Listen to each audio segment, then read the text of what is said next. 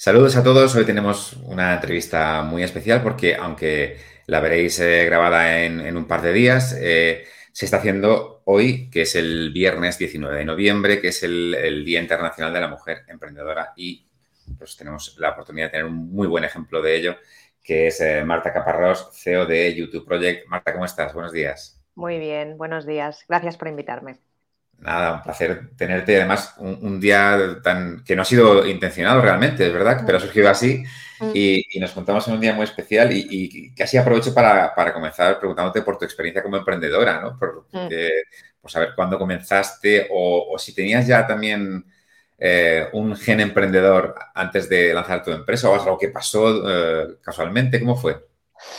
Mira, ahora que me dices lo del gen emprendedor, nunca lo cuento, pero, pero sí lo tenía, porque con esto lo empecé con 26 años, YouTube Project, y ahora tengo 37. Eh, la empresa va a hacer 10 años porque tuvimos un, periodo pues, que yo no lo consideraba ni empresa, lo hacía pues por, por pues porque me gustaba, ¿no?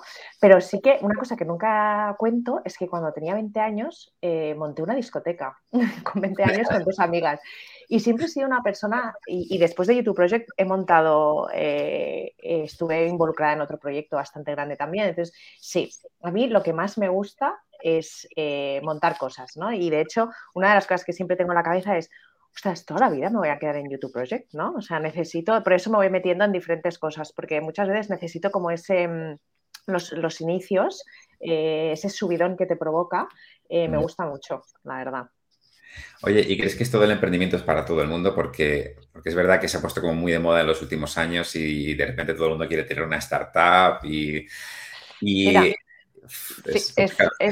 de hecho, estaba justo antes de, empezar, eh, de, coincidir contigo, estaba eh, preparándome un speech porque la semana que viene estoy en, un evento y me han invitado a hablar en Female Startup Leaders, el, primer evento de, este grupo que yo formo parte y, mm, justamente hablo de eso. ¿no?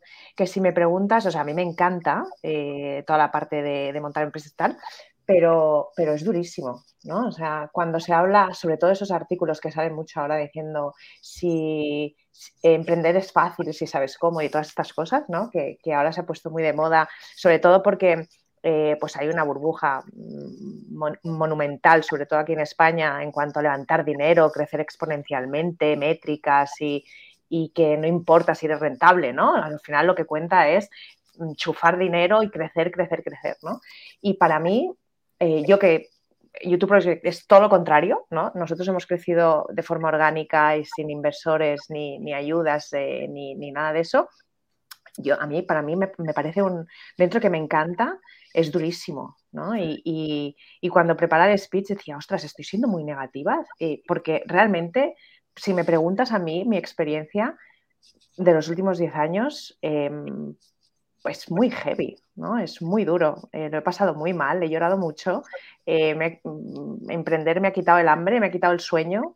Y, y, es verdad que con los años aprendes a relativizar, ¿no? Pero que cuando era tan joven lo pasaba fatal. Los primeros años fueron durísimos. Así que, eh, o sea, que, está bien que lo preguntes porque es verdad y me, tengo la misma sensación, ¿no?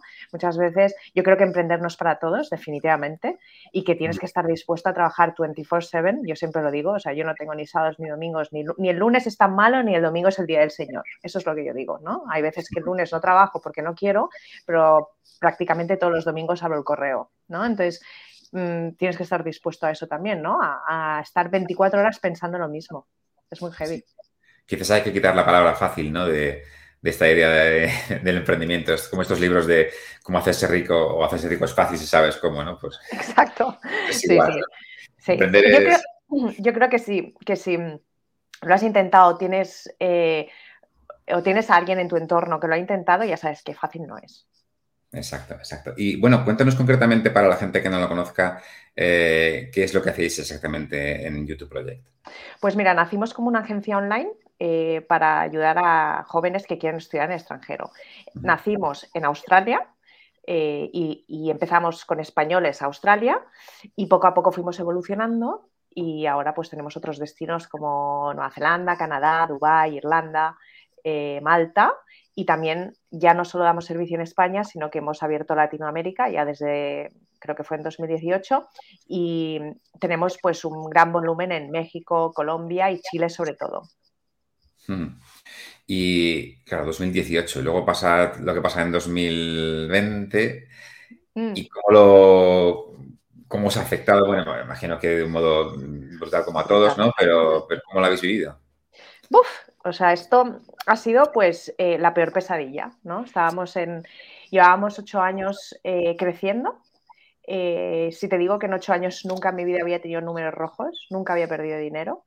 Eh, obviamente nosotros, como te digo, nunca hemos crecido de forma exponencial, ¿no? Nuestro crecimiento siempre ha sido pues poco a poco, poco a poco, pero nunca habíamos perdido dinero. Cuando cerraron las fronteras de Australia, mi, negocio, básicamente el 80% del negocio lo tenía ahí, con lo cual perdí el 80% del negocio. Eh, durante creo que dos semanas estuve muy bloqueada, como no sabía qué hacer. Y a las dos semanas nos pusimos las pilas, me reuní con el equipo, les expliqué la situación, les abrí las cuentas y les dije, ok, o nos bajamos todos el salario y vemos a ver qué pasa, o el 50% de la plantilla se va a tener que ir, ¿no? Entonces, y tengo un equipo animal brutal, gracias a ellos obviamente hemos sobrevivido y todo el mundo decidió pues eh, salvar a cada uno de, los que éramos dentro en ese momento y, montar un plan. Empezamos a abrir destinos que realmente empezaron a abrir más pronto, como Dubái, que no pedían eh, temas de vacunación, que no habían cuarentenas. Eh, mm. Luego había gente que estaba dispuesta a hacer cuarentena porque se quería ir del país y empezamos a derivar mucha gente que teníamos yendo hacia Australia, pues empezamos a ponerla en otros países y luego Canadá, que abrió mucho más pronto que Australia y, obviamente con pérdidas mensuales, pero, pero claro, tantos años ganando dinero, yo soy una persona que estoy sola, ¿no? O sea, sola con el equipo, pero quiero decir, no, no tengo inversores, no tengo nada y yo he sido como una hormiguita y, tenía mi cuenta de savings, iba poniendo dinerito, dinerito, ahí por si las moscas eh, pasaba algo algún día. Obviamente en mi vida me hubiera pensado que llegaría una pandemia y gracias a eso hemos sobrevivido. Mm. Sí que hay una cosa que, comentas que yo creo que ha sido bastante común en el sector, ¿no? Que fuese estado de shock al principio, los primeros días, y luego una reacción muy rápida de, de solidaridad que se ha manifestado de muchas maneras, ¿no? Gente que ha compartido eh, cursos, formación, conocimiento o como en vuestro caso lo que comentas, ¿no? Pues un equipo que al final se ha comprometido y, eh, bueno, ha tenido que a lo mejor bajar el sueldo durante un tiempo para poder, mm. para poder sobrevivir. Y además imagino que hubo cierto contraste en la parte del negocio y la parte personal, porque al estar en Australia, imagino que la experiencia personal COVID, digamos, ha sido muy distinta de la que hemos tenido en Europa, en España concretamente, ¿no? Sí, o sea, el tema es que cuando, cuando estalló el COVID en Europa, Estados Unidos, en Australia no había COVID y cerraron las fronteras y el COVID no entró. Teníamos algún caso y tal, pero no, nosotros, yo nunca estuve confinada, ¿no? Entonces, eh, lo que pasó es que durante todo el año y medio que estuve en Australia aguantando, porque aquí las cosas estaban muy bien, muy mal y allí no teníamos ningún tipo de restricción, con lo cual no tenía ningún sentido volver aquí, cuando decidí volver, que fue en junio del año pasado, fue al revés. Yo justo aterricé aquí un martes y me acuerdo que anunciaban que el domingo quitaban las mascarillas, que si no querías no para, para exteriores. Y en cambio en Australia empezaron a haber casos y casos y casos y empezaron las restricciones en Australia que ahora las han empezado a, a, levantar. De hecho, han abierto las fronteras por fin para residentes y australianos y, y, ahora estamos listos para volver. Pero que nos hemos, yo no he vivido eh, la pandemia en sí a nivel personal. La he vivido, obviamente me afecta mucho a nivel de negocio y obviamente eso me ha afectado a nivel personal, pero físicamente ponerme una mascarilla o así, hasta que no he llegado aquí, nunca, nunca, nunca lo tuve que hacer, ¿no? Y, ha sido como una suerte en ese, en ese sentido. Sí. Eh, y en, la parte de negocio me comentabas que antes de, todo esto ya estabais eh, muy metidos en temas de internacionalización. Imagino que eso lo habéis retomado ahora, ¿no? No sé si nos puedes contar un poco qué planes tenéis ahora que ya parece que la cosa se va suavizando y vamos recuperándonos. Sí, eh, bueno, realmente como abrimos tres destinos del tirón, ¿no? Y, eso obviamente es mucho trabajo, pues queremos eh, reforzar eh, los equipos en Irlanda, Malta, sobre todo Malta para verano, para los veranos de Europa y Dubái.